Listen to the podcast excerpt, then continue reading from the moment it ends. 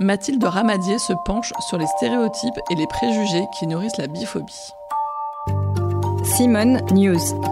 Simone News. Simone, News.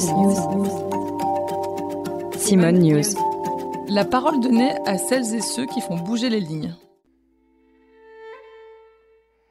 Les, femmes qui s'affirment euh, bisexuelles ou qui en tout cas ont envie euh, de vivre cette forme de sexualité euh, ouvertement sont confrontées généralement à des stéréotypes et à des discriminations qui, qui proviennent, si j'ose dire, des deux camps. Je dis camp parce que c'est vécu un petit peu comme ça. Hein. Du côté des hétérosexuels et surtout des, des, hommes, ça va souvent générer de la biphobie, de l'homophobie, mais couplée à la misogynie la plus crasse en fait, puisqu'elles vont être encore plus le support de projections fantasmatiques. Voilà, on va supposer que leur libido est beaucoup plus développé que chez les autres femmes, donc on va s'en méfier, comme si elles étaient euh, accusées d'infidélité aussi. Et de l'autre côté, du côté de la communauté euh, lesbienne, euh, c'est aussi une autre sorte de méfiance, alors qu'on peut, qu'on peut comprendre. Ces femmes-là arrivent dans la communauté, mais en même temps disent, ben, je suis quand même en couple avec un homme, ou je l'ai été, ou je le serai peut-être de nouveau.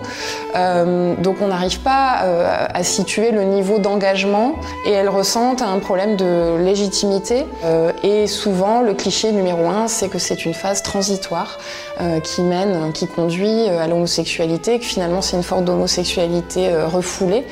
alors ça peut être le cas, mais c'est une forme de sexualité à part entière. C'était le podcast Simone. Retrouvez-le tous les mardis et jeudis et abonnez-vous sur votre plateforme d'écoute préférée pour ne manquer aucun des épisodes. À bientôt!